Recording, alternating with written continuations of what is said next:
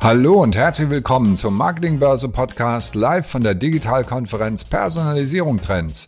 Heute diskutieren Timo von Vocht, Country Lead Dach bei Mixpanel, Tom Wiegels, Vice President Data bei FreeNow und Andreas Schwankel, Vice President User Experience Design und Research bei Join. Darüber, welche Möglichkeiten und Herausforderungen es bei der One-to-One-Personalisierung gibt. Viel Spaß beim Zuhören.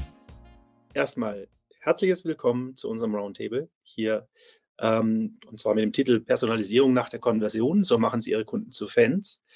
Äh, ich warte noch, bis hoffentlich sich alle eingewählt haben, äh, die noch dazukommen jetzt neu und dann geht es sofort los. Vielleicht ganz zum Anfang.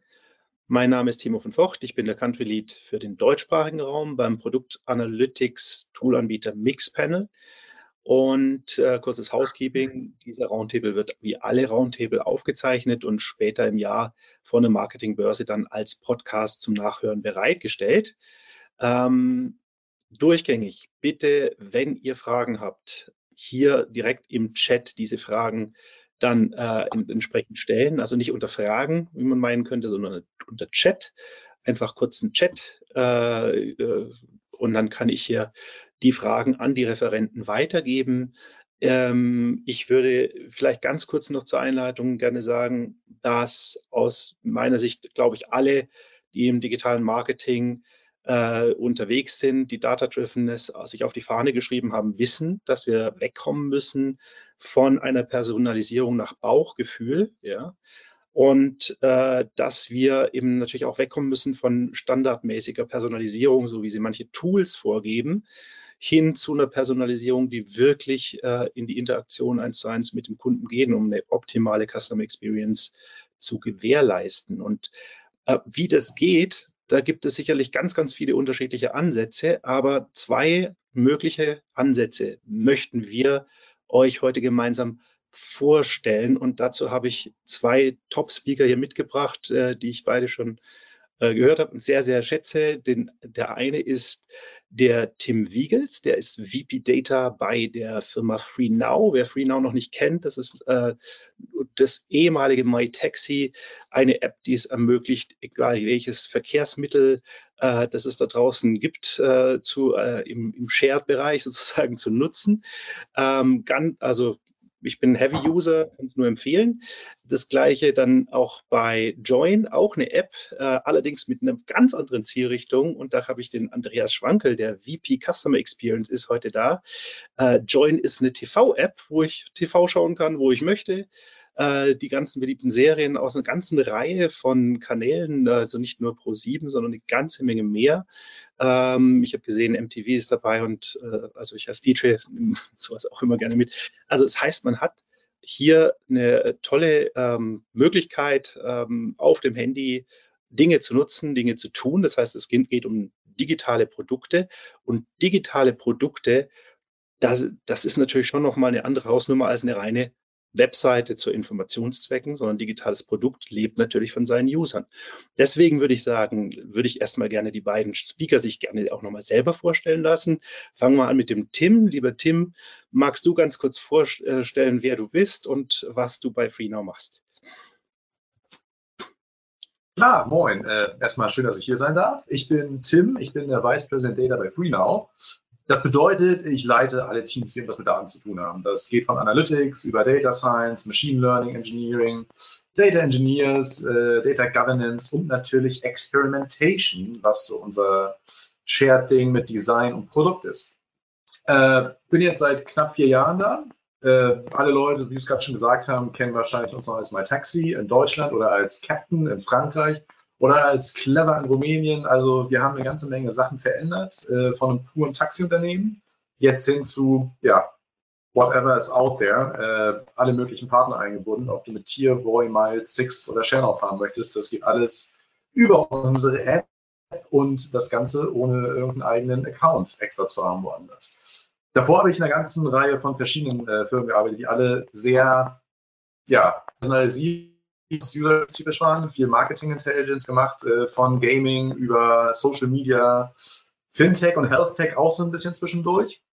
und habe das Ganze immer angefangen als Bioinformatiker. Ihr dürft euch jetzt selber entscheiden, ob ich älter bin als das Password Data Science oder andersrum. Und naja, das äh, ist aber ziemlich der gleiche Job gewesen. Und jetzt, ja, Free Now. Ja, vielen Dank, lieber Tim. Dann möchte ich auch den Andreas bitten, sich mal kurz vorzustellen. Was macht man als VP Customer Experience?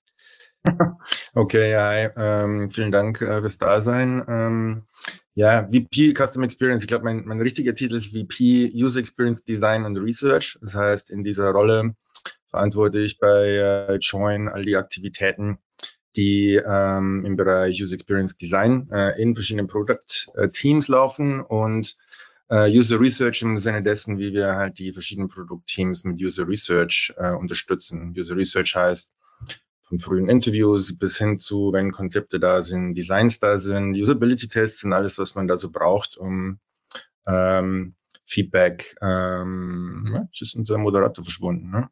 Also ich höre euch noch, Gott sei Dank. Ja, offensichtlich ähm, passt aber gerade eben mit der Kamera, die ist wieder da, Gott sei Dank.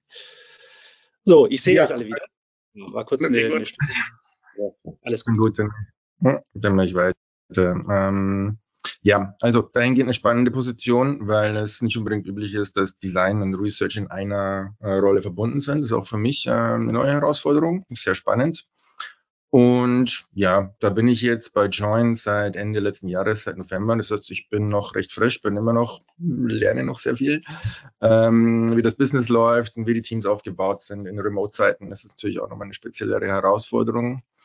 Ähm, vor meinem Engagement jetzt bei Join war ich äh, drei Jahre beim Cornelsen Verlag hier in Deutschland. Ähm, da war ich zuständig für die Experience ähm, der E-Commerce-Anwendung, also des Shops und einige der digitalen Lernprodukte da äh, für Lehrer und für Schüler.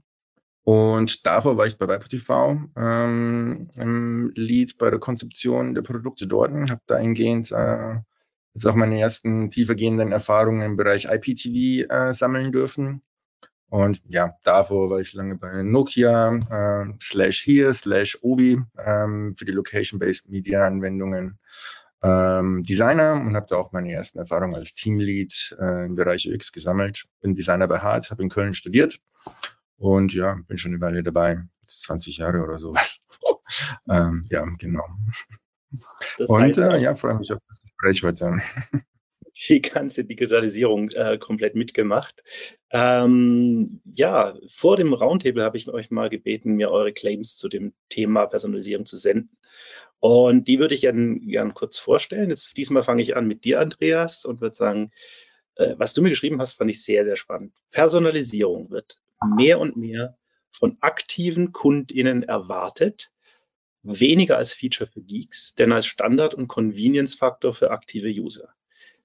So wie man sich im Laufe der Zeit die eigene Wohnung einrichtet, schönes Beispiel, um sich wohl und zu Hause zu fühlen, so erwarten Kundinnen auch in digitalen Produkten zunehmend adaptive Verhaltensformen und Produktaspekte, welche die Qualität der Nutzung verbessern, maßgeschneidert auf individuelle Bedürfnisse und Nutzungsanlässe. Häufig jedoch wird Personalisierung noch zu technisch gedacht, eher als Feature-Potenzial, denn als Alleinstellungsmerkmal mit klarem Customer Value. UX-Designer und User Researcherinnen können helfen, Kundenorientierung und Potenziale in der Umsetzung von Personalisierungsstrategien zu stärken und so die Convenience in der Nutzung vielleicht auch mal zu einem Exciter werden zu lassen. Also für dich ist das eine gute individuelle Personalisierung von digitalen Produkten aus meiner Sicht eher eine Pflicht als Kür. Und am Anfang braucht es aus deiner Perspektive eine klare Personalisierungsstrategie. Wer ist bei sowas bei euch daran beteiligt, bei, bei Join? Und wer arbeitet diese Strategie aus? Wie viel, welche Teams sind da dran mit, äh, sitzen damit am Tisch? Und wie wird dann das, die Strategie, wenn sie einmal da ist, umgesetzt und optimiert? Ja, und vielleicht, was ist deine Rolle da dabei? Mhm. Ja, also ich denke mal, ähm, es ist ja ein konstanter Prozess, der immer fortwährend läuft. Ich denke mal, Join war die letzten Jahre sehr busy gewesen an all den verschiedenen Touchpoints, wo eine Join Experience aus einer Business- und aus einer Customer-Perspektive Sinn macht, ähm, Apps äh, hinzustellen, ne, wie man sie kennt. Und äh, wenn so ein Produkt gebaut wird, ist eine Streaming-App, ist man natürlich auch sehr stark beschäftigt, die Basics erstmal hinzustellen. Ne? Man braucht einen Player, man braucht eine Form der Anmeldung, man braucht irgendeine Art, wie Leute die Inhalte finden können, auf einer inspirierenden Ebene, auch auf einer spezifischen Ebene, die Suche. Also man muss halt erstmal die ganzen Pakete alle haben, so um ein Produkt hinzustellen. Und ich glaube, das ist auch ein ganz natürlicher Schritt. Äh, wenn ein Produkt neu erschaffen wird, wird es bei Join als Nachfolger von Maxdome und 7TV äh, ja auch gewesen ist. Ist ein neues Produkt. Und äh, im Sinne seiner Entwicklung, im Sinne seiner Mature-Werdung, könnte man so sagen, äh, am Anfang muss man die Basics schaffen. Muss sich klar sein, okay, was braucht es alles, um irgendwie äh, als ein vollwertiges Produkt dazustehen. Und in der nächsten Folge, ähm, zumindest ist das jetzt, so wie ich das wahrnehme bei Joint, aber auch an allen verschiedenen anderen äh, Firmen schon wahrgenommen habe, taucht irgendwann dann die Frage natürlich mehr und mehr auf, wo verstehen wir eigentlich tatsächlich, wenn der Markt sich immer weiter bewegt. Ne? Die Frage so, was ist unser Core, woran sollen sich unsere Kunden erinnern, äh, wenn, ähm, ähm, wenn sie wiederkommen sollen äh, oder worauf, wie machen wir auf uns aufmerksam, wird mehr und mehr ein Thema. Dahingehend wird auch mehr und mehr das Thema Kundenzentrierung halt ein Thema. Mhm. Und ähm, das ist ein, natürlich äh, heißt es jetzt nicht, dass es da äh, jahrelang so einen freien Fall ohne User-Feedback gibt, wenn solche Produkte gestaltet werden, aber so die, ähm, wie soll ich sagen, also Kundenorientierung in der Produktentwicklung, da gibt es auch verschiedene Levels, wie das passieren kann. Also momentan bei Join sind wir sehr stark damit beschäftigt, äh, sowas, das nennt sich Product Discovery einzuführen. Also ein Prozess, der so ein bisschen vom Delivery-Mindset, wir müssen schnell ein Feature bauen, wir müssen schnell die, äh, die Anmeldung noch fertig bauen, äh, hin zu ähm, äh, statt building the product right mehr zu what is the right product and where do we want to go? Also so, das ist so sehr stark die, äh, die Frage, bei der wir uns bei Join gerade äh, intensiv beschäftigen. Ich glaube auch für immer beschäftigen werden, ähm, weil der Markt sich halt auch extrem schnell bewegt und verändert. Ne? Also man weiß, der Streaming-Markt in Deutschland und international ist sehr stark in Bewegung um Netflix, Disney und all das, was da so passiert. Und ja, unsere, unser herauszufinden, wer sind unsere Kunden, weshalb kommen die zu uns, wie können wir die super gut abholen, immer wieder und auch bei der Stange halten, äh, sind ja wichtige Fragen, die wir uns äh, täglich stellen. Ja, ich glaube auch, wenn, wenn du es gerade ansprichst mit in Richtung ähm, User, also Customer Centricity äh, versus ähm, ich habe natürlich auch interne Vorgaben. Zum Beispiel, wenn ich mir eure App anschaue, dann habe ich natürlich auch TV-Sender, die da erscheinen auf der Startseite, die in einer bestimmten äh, Reihenfolge da auch erscheinen. Klar ist es so, die Reihenfolge wird einmal festgelegt, kannst du nicht einfach so verändern, äh, auch wenn jemand vielleicht auch eher der MTV-Seher äh, ist als äh, Pro7 äh, sehr, was auch immer, ja. Also das heißt, du kannst nicht, nicht einfach mal kurz umstellen. Auf der anderen Seite wäre aber genau das, was vielleicht der ein oder andere Nutzer erwarten würde, wenn sein Lieblingssender, dass er, der Lieblingssender einfach vorne steht, dann kann er den schon viel einfacher klicken. Wäre ja eine mögliche Personalisierungsstrategie. Wie gehst ja, du da also aus der CX-Sicht um damit, mit diesen Vorgaben auch? Also wie weit kann man da auch Sachen an, an Zweifeln, Anfragen auch testen, wie weit ist da die Bereitschaft auch da im, im Unternehmen, da sich so flexibel dann zu gestalten? Hm, ja, also ich denke mal, es ist ein bisschen, man muss auch ein bisschen gucken, wo setzt man den Fokus drauf. Ne? Also jetzt auch bei uns in der Organisation, wir müssen, wir können nicht alles gleichzeitig machen. Und ähm, klar gibt es natürlich Bemühungen, die, äh, also Personalisierung ist schon ein sehr wichtiges Thema bei uns. Die Frage ist nur, welche Schritte gehen wir in welchem Moment? Und ähm, ähm, Gerade wenn man sich anschaut, also wir haben schon, wir haben so eine klassische Lane-Struktur, wie man das auch bei Netflix kennt. Also mit Lane meine ich so diese inhaltlichen Reiter, ne, so, die man da so sieht, um Inhalte halt anzubieten. Also wenn man es jetzt auf die reale Welt zurück übertragen würde, wäre das quasi, ich gehe in den DVD-Laden und da sehe ich die Regale und die sind halt irgendwie organisiert, ne?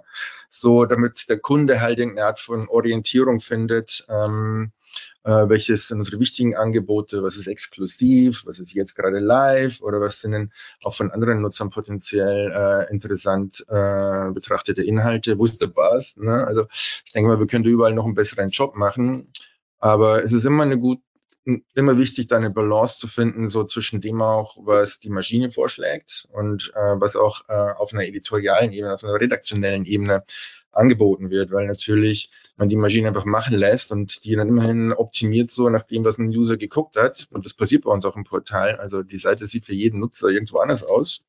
Wir haben dem Design-Team auch mal so die, die, äh, die, äh, mal so eine kleine Session gemacht, wo jeder von den Designern und User Researchern mal Screenshots gemacht hat. Wie schaut die Seite aus, wenn ich äh, quasi erstmal hinkomme? Wie schaut sie aus, wenn ich registriert bin? Wie schaut sie aus, wenn ich jetzt ein Pay-Customer bin? Und haben die dann mal alle nebeneinander gestellt und das ist eine riesige Wand, ne?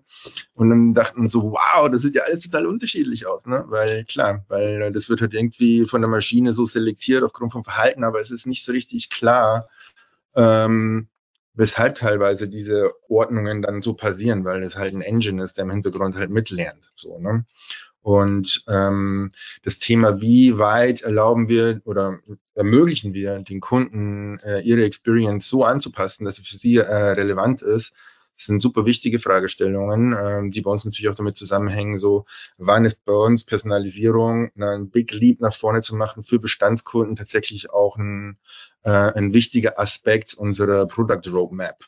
Momentan sind wir sehr stark damit beschäftigt, tatsächlich nochmal zu überlegen, für die neuen Kunden, die zu uns kommen, äh, was zeigen wir denen überhaupt, um überhaupt äh, die mal super abzuholen? Oder wo können wir noch optimieren, um quasi das Produktangebot noch klarer zu strukturieren, damit dann auch äh, zum Beispiel eine Maschine auch drüber gehen kann und sehen kann, was haben denn die überhaupt? Ne? Momentan ist das von der Architektur her vielleicht noch nicht so optimal, wie das eigentlich auch sein könnte. Und das sind dann so ganz aktuelle Themen, an denen wir arbeiten, so Schrittchen für Schrittchen vom Erstkontakt zum registrierten Kunden, zum Bestandskunden und so arbeitet man sich das so ein bisschen durch. Und diese Prioritäten, die gelten natürlich auch fürs Designteam. Also wir sind jetzt auch keine riesen Butze so, ne? Also wir haben da äh, aktuell sechs UX-Designer sitzen und ähm, bauen extrem an unseren User Research Kapazitäten und da müssen halt mit dem Flow der Teams gehen und mit den Prioritäten, die gesetzt werden, über eine Zielsetzung, die halt ähm, durch, die, durch die Organisation gegeben werden. Also wir haben da so ein, jetzt mittlerweile ein bisschen mehr problemorientierten Ansatz, wie Ziele für die Teams definiert werden,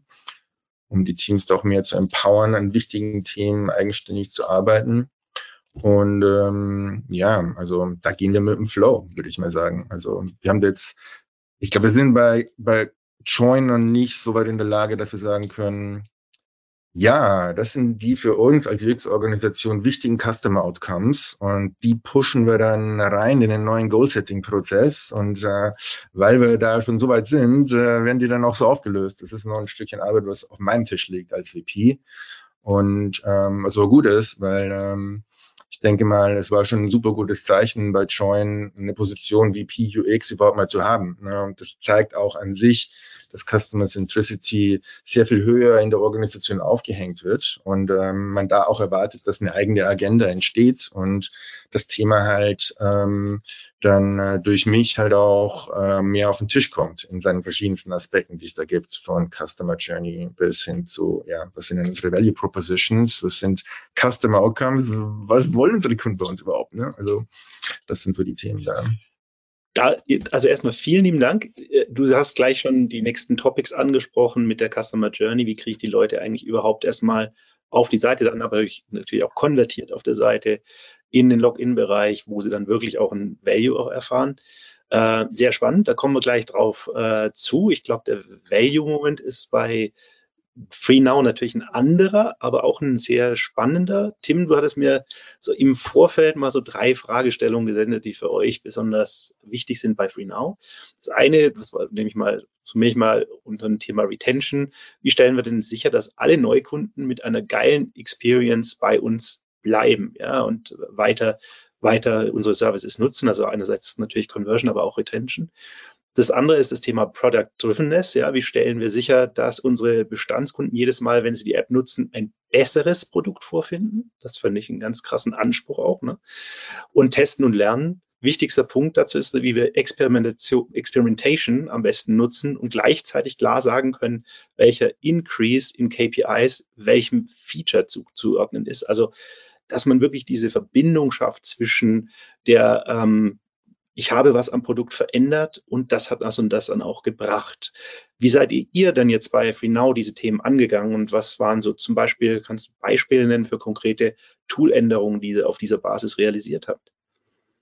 Ja, da, also, also erstmal würde ich sagen, ich glaube, so viel anders als bei Andreas sind die KPIs gar nicht, die wir haben. Ich glaube, wichtig ist es wirklich, Leute in der App zu haben. Die Leute sollen in der App irgendwas vorfinden und in deinem Fall, glaube ich, ihre erste Serie gucken und in meinem Fall die erste Tour machen.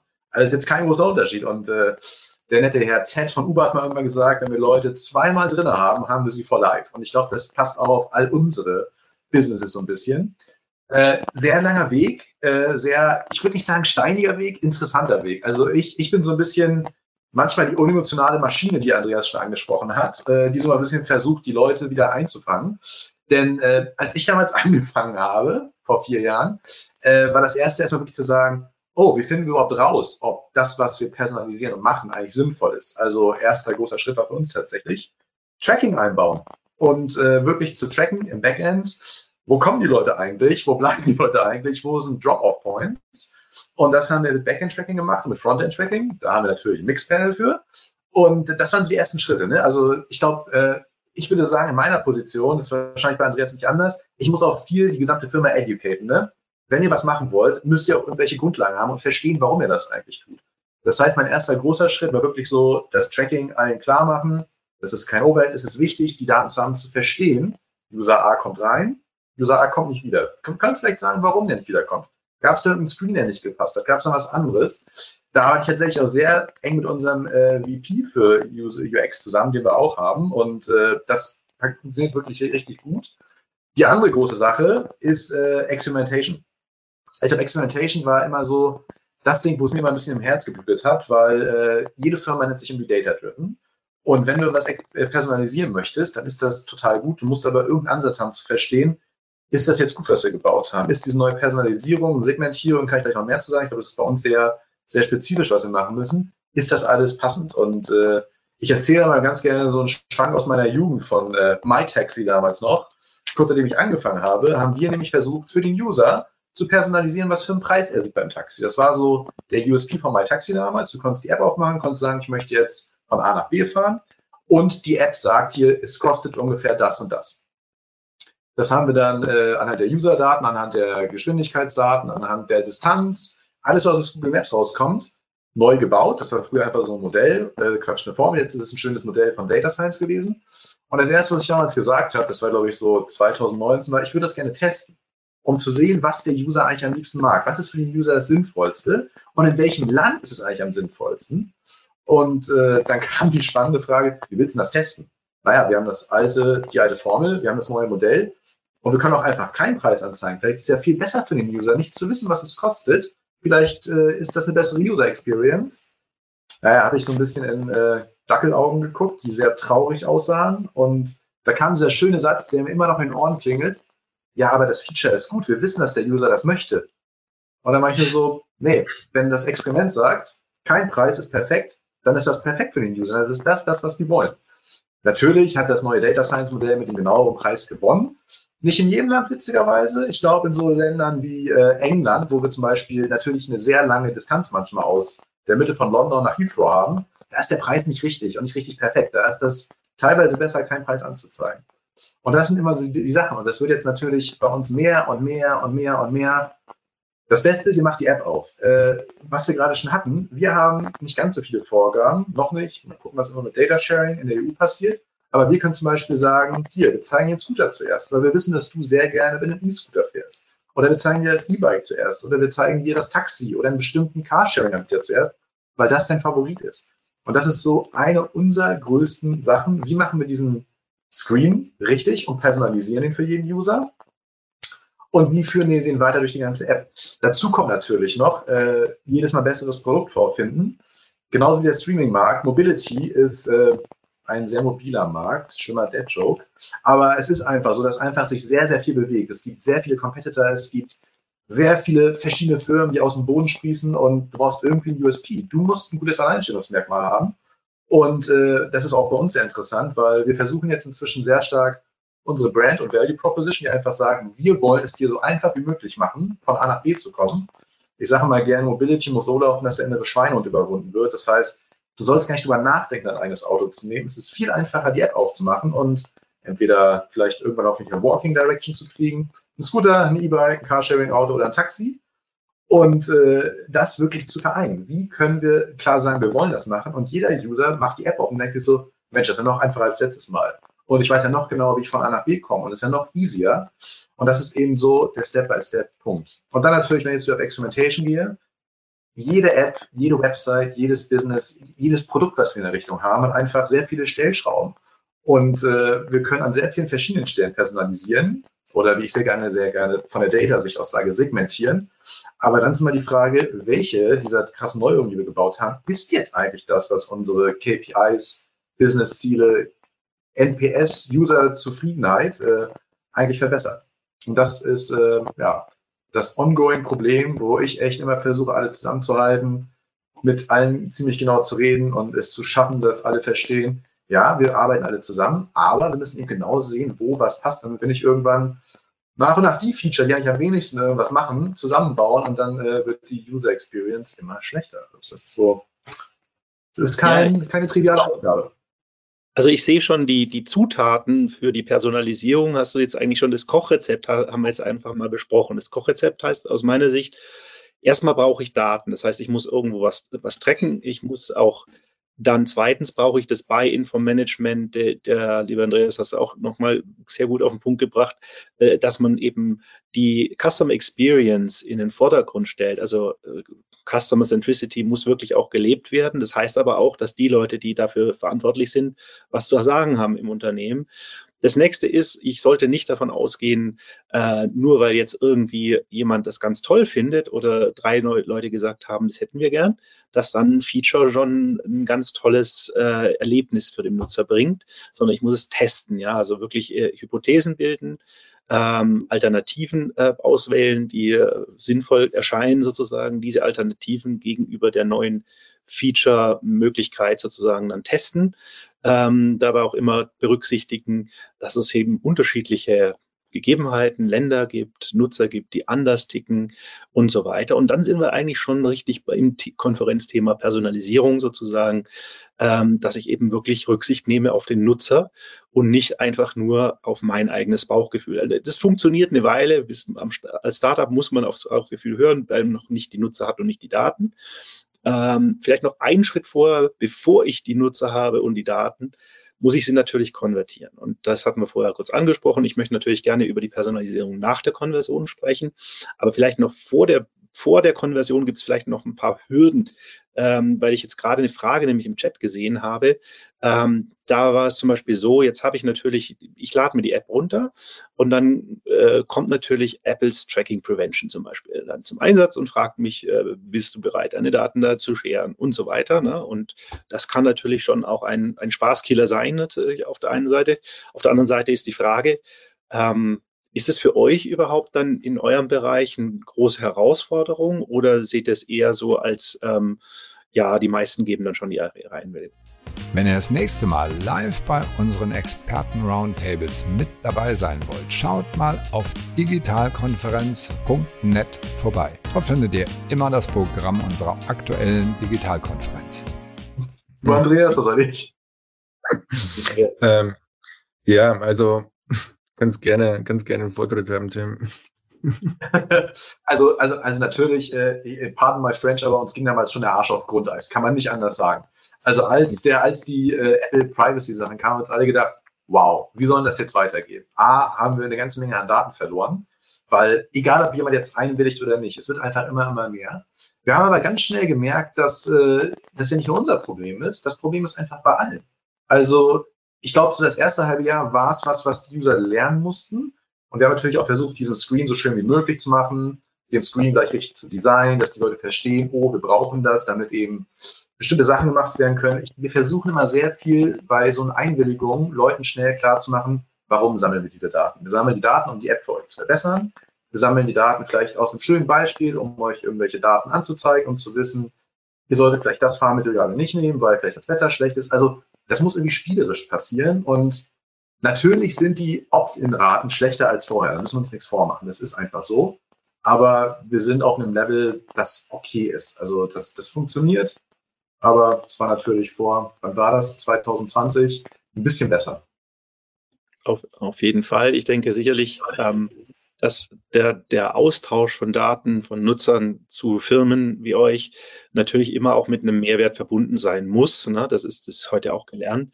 Aber genau deswegen ist ja auch das Thema Personalisierung so spannend, weil ohne die Nutzerdaten, wenn ich nur mit anonymen Daten arbeite, ist eine Personalisierung sehr schwierig. Klar, ähm, nicht unmöglich, aber trotzdem sehr schwierig.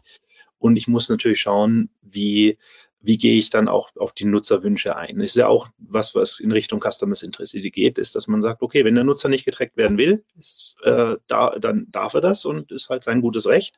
Trotzdem ist natürlich so, wenn ich ein Login habe von dem Nutzer, das, äh, und, und der eine Fahrt macht von A nach B, ähm, die Daten brauche ich ja auch zur Abrechnung. Das heißt, am Ende des Tages ist immer wieder beim Status quo. Ne? Das ist also vor allem für die Werbethematik wahrscheinlich relevant. Ne?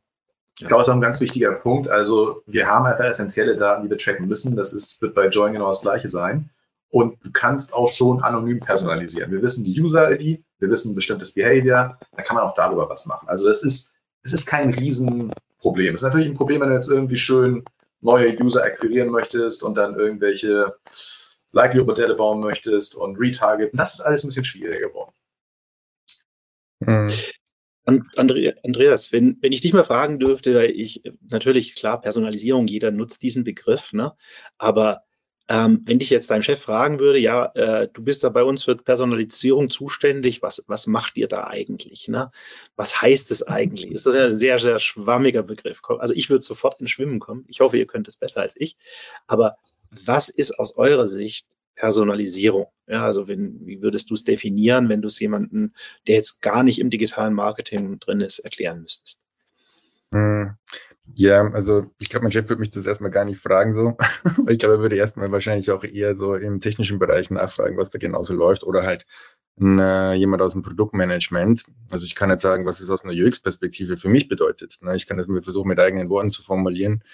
Und äh, meine Worte wären äh, an der Stelle einfach zu sagen, ja, das ist der Versuch halt, ähm, aktive Kunden, aktiven Kunden halt mehr und mehr ein, ein relevanteres Produktergebnis, Erlebnis zu verschaffen. Also Relevanz ist aber eine Sache, die hängt extrem stark auch an diesem Kontext, ähm, wo dieses Produkt halt sitzt. Also ich glaube, Relevanz jetzt für Tim ähm, ist ein anderes Thema als jetzt äh, bei Join. Ich habe mal versucht zu überlegen, was könnten da gemeinsame Dinge sein. Also überlegt, okay, wenn ich mit dem Scooter unterwegs bin, so das ist wahrscheinlich ein relativ kurzer Trip vielleicht. Äh, Wäre es, wenn ich mit dem Auto unterwegs bin, vielleicht ein längerer Trip.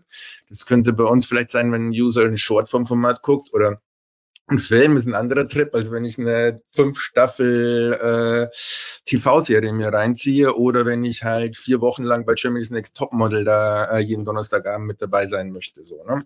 Da gibt es ein bisschen so unterschiedliche Kontexte. Spielt Zeit eine Rolle, spielt eine Emotion auch eine Rolle. Bei uns im Entertainment-Bereich sind Emotionen halt ein sehr wichtiges äh, Ding. Wie können wir Kunden abholen? Wie können wir je nach Emotional State halt sagen, so hier lang, hier lang, hier lang so. Ne? Äh, und ähm, ja, also das Relevanzthema ist bei uns, glaube ich, also aus einer UX-Perspektive ein sehr starker Treiber.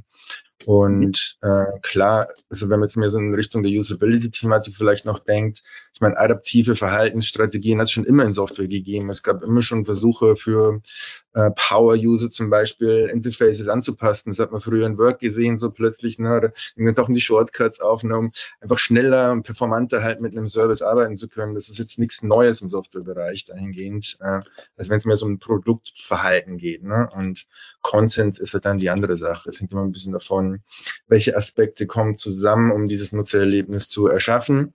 Wie ist der Kunde so drauf? Äh, wann spielt es eine Rolle? Ja, Gucke ich bloß nach, was am Abend läuft oder will ich jetzt sofort rein in die Experience, um dabei zu sein? Ja? Und ähm, das alles äh, spielt so ein bisschen rein. Und die Frage ist, welche Rolle kann Personalisierung im Moment des Kontakts halt spielen? Ne? Und ähm, für aktive Nutzer vielleicht auch uns wieder zurückholen, ne, bei der Stange zu halten. So, wir wissen so, hey, ne, äh, heute Abend ist es wieder soweit, äh, komm vorbei. So, das sind dann so die, die, die Fragestellungen bei uns dann so, die mehr und mehr halt Gewicht bekommen. Ne. Auf jeden Fall. Also um nochmal einen Wohnzimmervergleich zu bemühen, den fand ich sehr, sehr, sehr gut. Ähm, die Nutzer müssen sich natürlich wohlfühlen mit der App. Und das eine ist natürlich, dass sie die Inhalte finden. Also ich glaube, es gibt eine inhaltliche Personalisierung. Das andere ist aber mhm. auch, dass die Technik so einfach verständlich ist wie die Fernbedienung äh, vom, vom normalen TV-Gerät, ne? dass man eben mit zwei Mausklicks auch da ist, wo man, wo man hin will sozusagen. Ja, und wenn man da sagt, da ist, wo man hin will, bin ich wieder beim, beim Tim sozusagen. Ähm, wie geht ihr da vor? Weil ihr müsst ja auch eine Balance halten. Ihr habt ja auf der einen Seite diese ganzen Inhalte, ihr habt immer mehr Services. Ich habe, da muss ihr natürlich aufpassen. Ne? Irgendwann mal ist die, die Dropdown-Liste der Services, die ich nutzen kann, länger als es äh, als der Bildschirm von meinem Handy. Das ist die eine ja. Sache. Auf der anderen Seite äh, ist natürlich so, dass ich natürlich dem Nutzer eine möglichst große Auswahl Möglichkeiten natürlich auch bieten möchte und, und äh, das auch das Geschäftsmodell ja auch muss. Das ist, das ist, glaube ich, genau die Segmentierung, die bei uns wichtig ist. Äh, wenn ihr viel FreeNow in den letzten zwei Jahren benutzt habt, habt ihr gemerkt, dass wahrscheinlich, dass sich der Startscreen sehr geändert hat. Am Anfang hast du immer so einen schönen Radarscreen gesehen, eine, eine, Karte, wo man sieht, da ist ein Auto, da ist ein Scooter, da ist dies, da ist das. Das hat aber viele Leute einfach total überfordert. Ne? Also es ist für viele einfach viel zu viel. Und von daher versuchen wir das jetzt sehr gut zu gruppieren. Inzwischen hast du nur noch äh, Carsharing, Taxi oder zwei Räder, was dann eben alles ist, was auf zwei Rädern ist. Und dann können die User von da aus weitergehen. Ist tatsächlich ein Punkt höhere Klicktiefe, haben wir aber viel getestet, dass das sehr viel spezifischere Ergebnisse kriegt und Leute weniger zurück, back und forth machen müssen. Also die sehen das, klicken drauf und dann ist es jetzt einfacher reinzukommen. Das andere ist natürlich auch, äh, wie wir Kunden ansprechen. Das ist da, glaube ich, auch ganz wichtig. Äh, wir wissen ja vorher schon, bei Andreas wahrscheinlich genau das gleiche. Ich glaube, da sind wir noch recht ähnlich. Du hast Heidi und ihre Mädels und ich habe eben äh, ziemlich genau das Wissen, hey, mein Businesskunde möchte ein Taxi fahren, wahrscheinlich kein Scooter. Das ist, äh, ich glaube, wir können das auch sehr gut vergleichen. Wir haben Targetgruppen und äh, ich habe das gerade schon gesagt, wir haben so ein wunderschönes Feature gebaut, wo ich Leuten sage, hey, es regnet draußen, nehmt bitte keinen Scooter, wenn sie auf die Zweirad-Tab drücken. Andersrum sage ich ihnen aber genauso, hey, das Wetter ist total super draußen, nimm doch einen Scooter würde ich niemals einen Businesskunden schicken, weil wenn der morgens mit seinem Rollkoffer äh, zum Flughafen möchte, dann ist das letzte Mal, dass der die App aufgemacht hat, dann ist das in Zukunft Uber, Bolt oder was anderes. Das ist auch ganz klar. Und da ist, glaube ich, wirklich dieser, dieser, dieser, relevante, dieser relevante Punkt.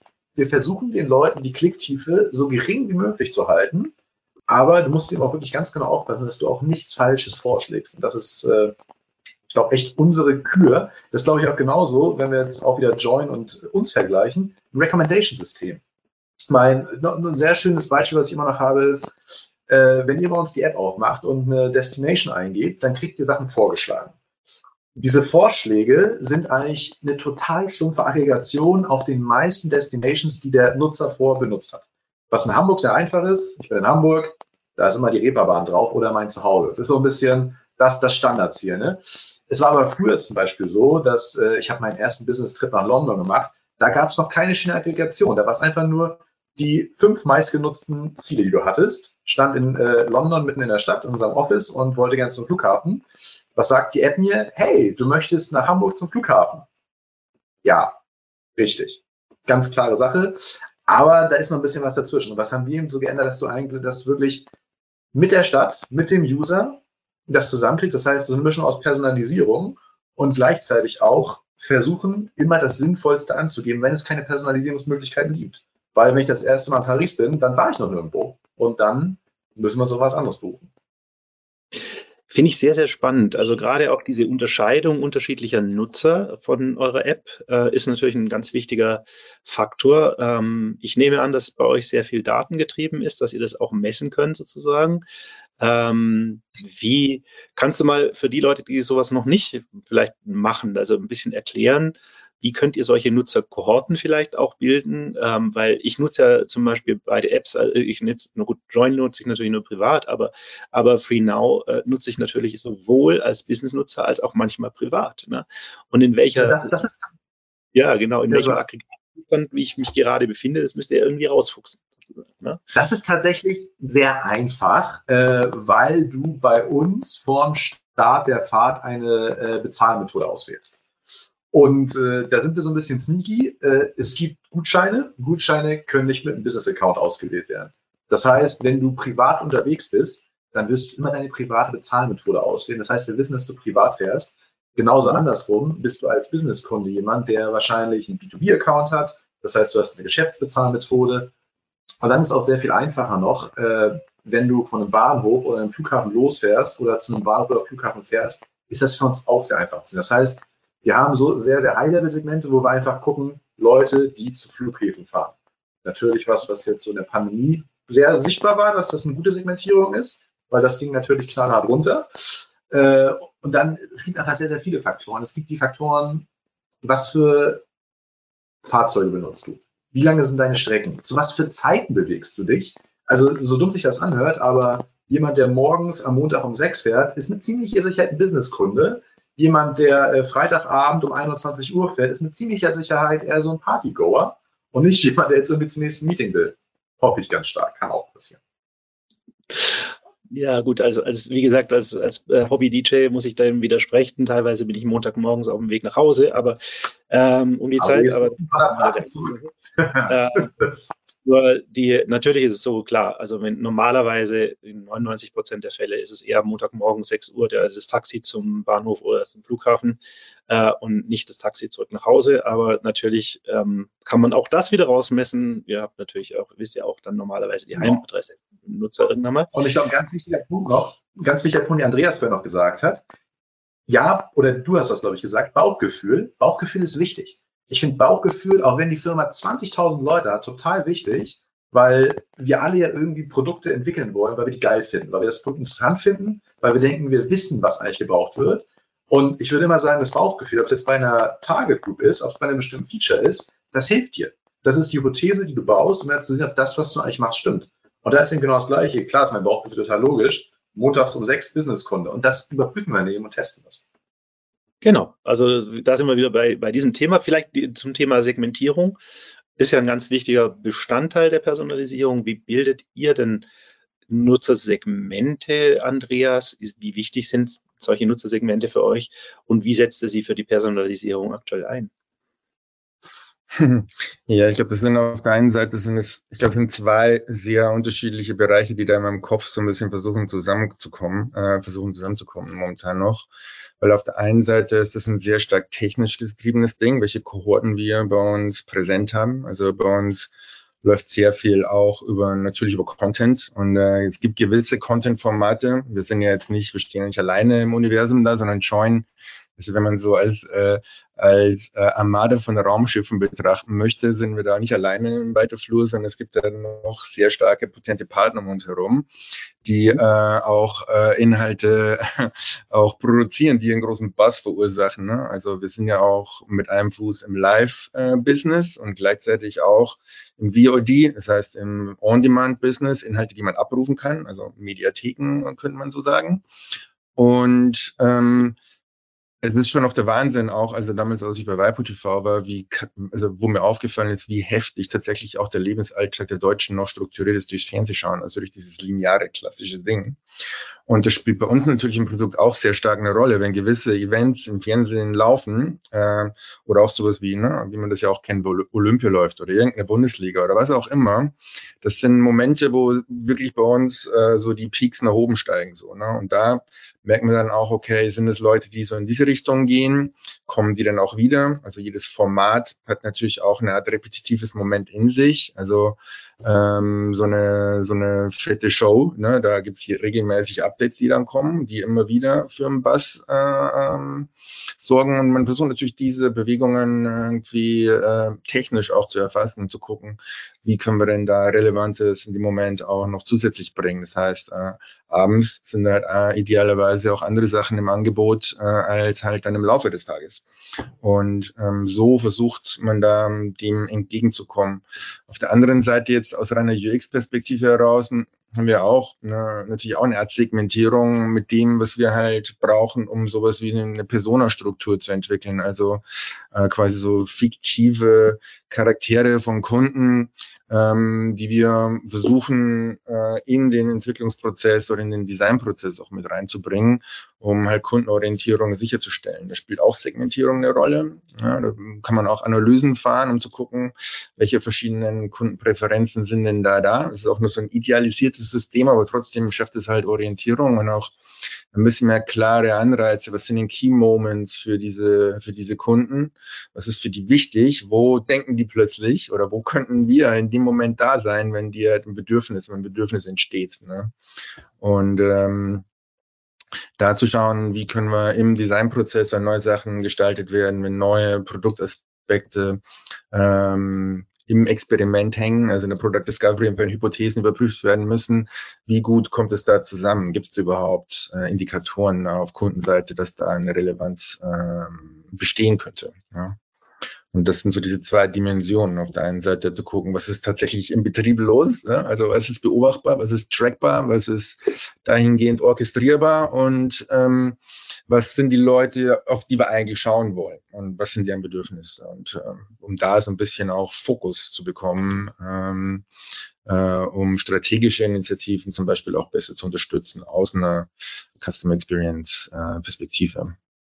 Ich denke, bei euch geht es natürlich auch viel um welche welche Inhalte kauft ihr ein, ähm, die, welche sind denn auch, bringen dann euch auch den, erwünschten Traffic, klar, und ähm, mhm. da wird es in die Richtung gehen. Dann natürlich für, für welche, für welche Formate habe ich denn eigentlich wie viel Potenzial? Ja, ich meine, ich muss ja auch immer schauen, benchmarken. Es bringt mir ja nichts äh, zu sagen, ja, also ähm, ganz, ganz viele haben da jetzt eingeschaltet, aber wenn ich halt nicht weiß, wie hoch das Potenzial war, ich muss das ja auch irgendwo äh, vergleichen können sozusagen ne? und auch schauen, äh, wie, wie benchmark ich mich da auch selber und wie schneide ich da ab. Ne? Das ist äh, ja, und auch sehen wir Formate, wo es vielleicht einen Buzz gibt, der nur einmal halt komplett durch die Decke geht, aber das war's dann. Ne? Und äh, oder wir haben dann vielleicht auch mal Formate, wo man sagt, okay, die sind dann da und ist das Format vorbei und dann sind die Leute auch weg. Und die Frage ist, wie behalten wir die? Ne? Also wie können wir immer wieder Anreize schaffen, äh, Neues auch vielleicht auch reinzubringen. gerade im Hinblick darauf, dass halt Entertainment auch eine sehr emotionale Geschichte ist. Ne? Also wie äh, können wir da, also ich finde den Vergleich, den du meintest mit Wetter eigentlich ganz cool, ne? Also weil äh, wenn du am Wochenende scheiß Wetter hat, so, ne, also die Wahrscheinlichkeit, dass Leute dann vor der Glotze hängen, ist halt einfach noch eine ganz andere Sache. Also eine sehr höhere Wahrscheinlichkeit. Und solche Überlegungen zu haben, sind natürlich sehr spannend. Mhm.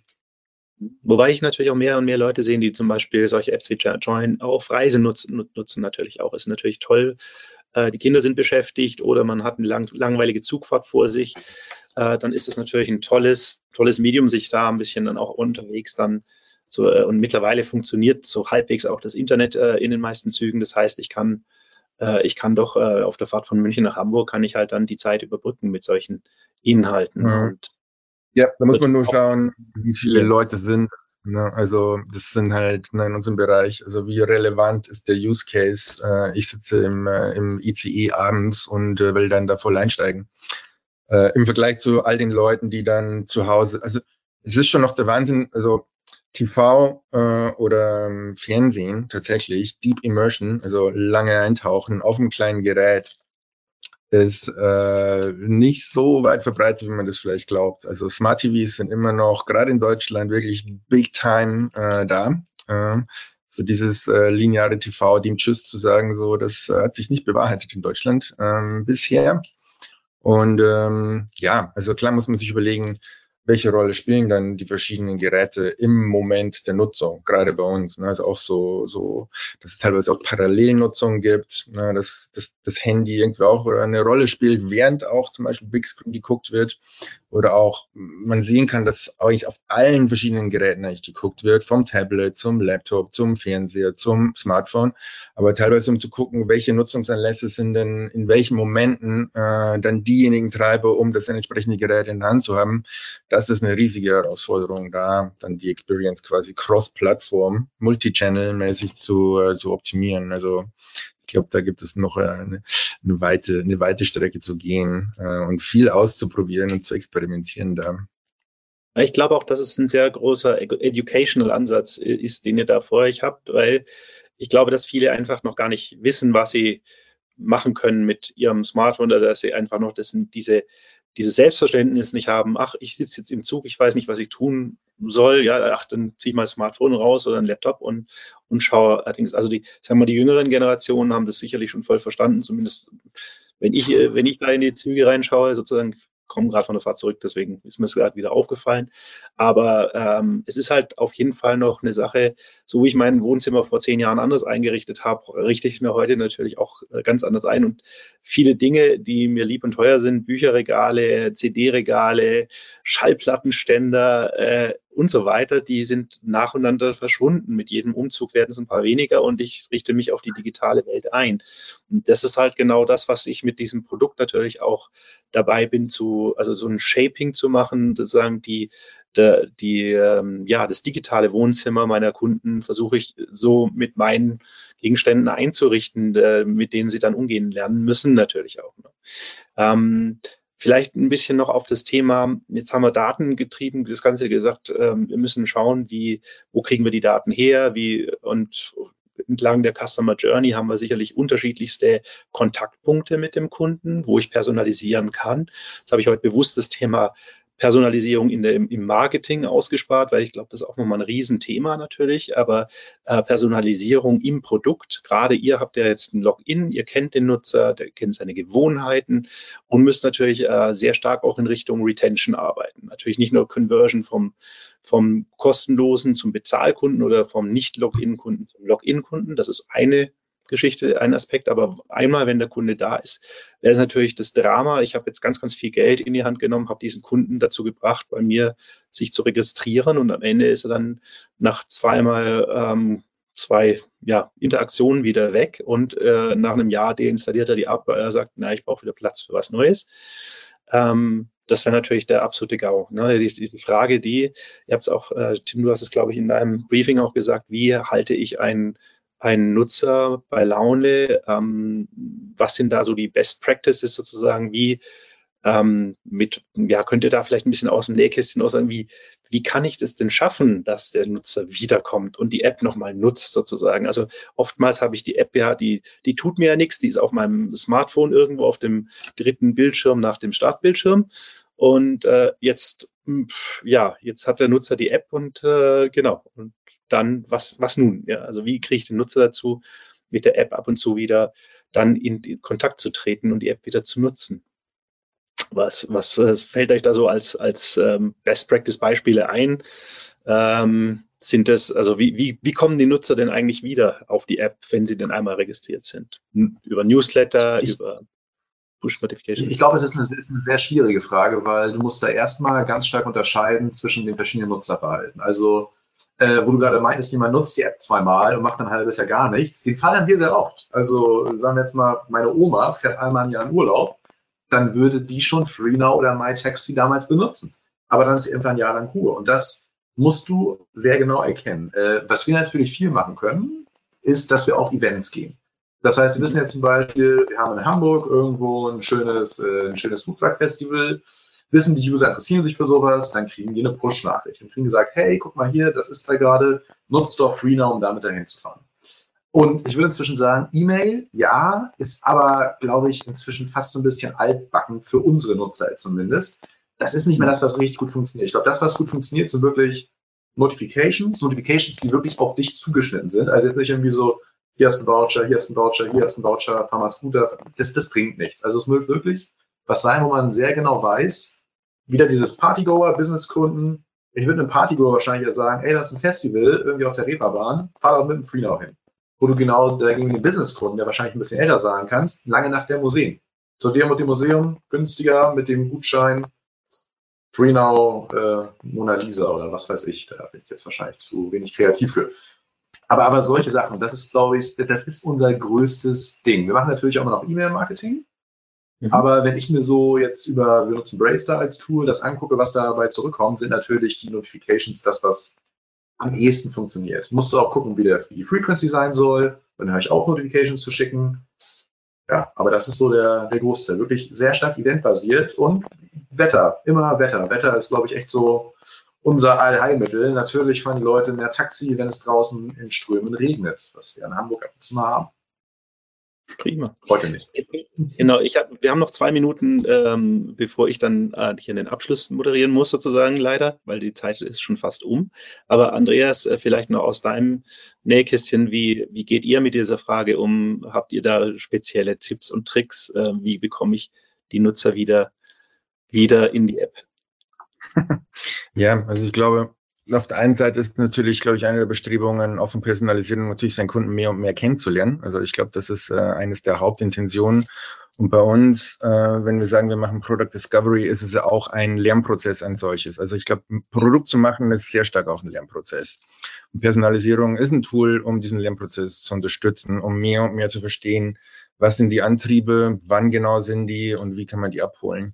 Bei uns, äh, bei Join, würde ich sagen, wir haben da erste Schritte gemacht, aber wir müssen dann noch sehr, sehr, sehr viel mehr machen und machen auch, äh, sind auch dabei, äh, uns noch sehr viel breiter auch aufzustellen, um gerade das Thema, wie kommen wir Leute wieder zurück in unsere, in unsere Experience, um das noch besser hinzukriegen. Und ich bin da total bei Tim, der sagt, es hängt auch ein bisschen vom Alter ab. Also es war damals bei Vipo TV schon so ein Ding gewesen, E-Mail da war der große Burner, um die Leute reinzubringen, aber auch, weil die Age Group halt auch sehr viel älter war. Äh, bei Customer, die jünger sind, E-Mails musste gar nicht daherkommen. Also die, die, ich glaube, die schauen auch gar keine E-Mails mehr an, so, ne? Aber Notifications, dieses in the moment, kontextuell, relevant, äh, da zu sein mit einem cleveren Angebot, ähm, mit einem guten Incentive, der passt, ähm, das, glaube ich, hat sehr viel Potenzial. Äh, und ich glaube, da noch weiter zu explorieren, zu schauen, was ist die richtige Balance, was sind die richtigen Momente, da glaube ich, kann man einen sehr großen Unterschied verursachen. Und ähm, ja, das muss man halt anschauen. Dahingehend Customer verstehen, das eigene Business auch gut verstehen, so, ne? Wie kommt es so zusammen? Das Thema Value Proposition ist dann ein wahnsinnig wichtiges Thema. Ähm, und dann halt gucken, gucken, gucken, gucken, experimentieren, ausprobieren, ausprobieren, vorwärts gehen ähm, ne, und offen sein auch, ne, wie, wie mit allem. Äh, schnell, ja, wie was, äh, learn, äh, fail quickly um, and do your learnings. Ne? Also das, glaube ich, ist sehr wichtig hier. Also, Ihr, ihr, sprecht mir natürlich aus der Seele, das wisst ihr. Ich bin äh, da natürlich voll dabei, wenn es darum geht, Sachen auszuprobieren, testen, das Ganze analysieren, was hat's gebracht. Natürlich auch die Daten wieder zurückzuspielen und äh, zu schauen, äh, kann ich diese Daten vielleicht auch in irgendeiner Form nutzen. Ich glaube, alles, was ihr heute gesagt habt, hat irgendwie auch mit dem, was ich aktuell tagtäglich sehe und mache, zu tun. Und äh, finde ich sehr, sehr spannend. Also euch beiden erstmal vielen, vielen lieben Dank für eure Insights und ähm, für diese spannende Diskussion. Ich hoffe, dass es den Zuhörern da draußen auch gefallen hat. Leider habe ich keine Fragen jetzt mehr gesehen. Ich hoffe, dass, ähm, ja, wenn der eine oder andere noch Fragen hat, dann darf er natürlich gerne auf uns zukommen. Ihr findet uns natürlich auf LinkedIn ähm, oder äh, ansonsten einfach hier auch nochmal an die äh, Konferenz wenden oder eben ähm, entsprechend auch äh, gerne eine E-Mail-Nachricht, äh, zum Beispiel jetzt an mich, timo.von.vocht.mixpanel.com, kann man sich äh, bei mir melden und äh, dann, wenn eine Frage an die beiden Referenten kommt, würde ich sie natürlich auch gerne weiterleiten. Ähm, und vielen lieben Dank, dass ihr euch die Zeit genommen habt. Fand ich klasse. Ich wünsche mir, dass wir alle noch besser werden im Thema Personalisierung nach der Konversion. Das war der Marketingbörse Podcast mit einem Mitschnitt der Digitalkonferenz Personalisierung Trends vom Juni 2022. Es diskutierten Timo von Vocht, Country Lead Dach bei Mixpanel, Tom Wiegels, Vice President Data bei FreeNow und Andreas Schwankel, Vice President User Experience Design bei Join. Danke fürs Zuhören und gerne das nächste Mal live bei digitalkonferenz.net.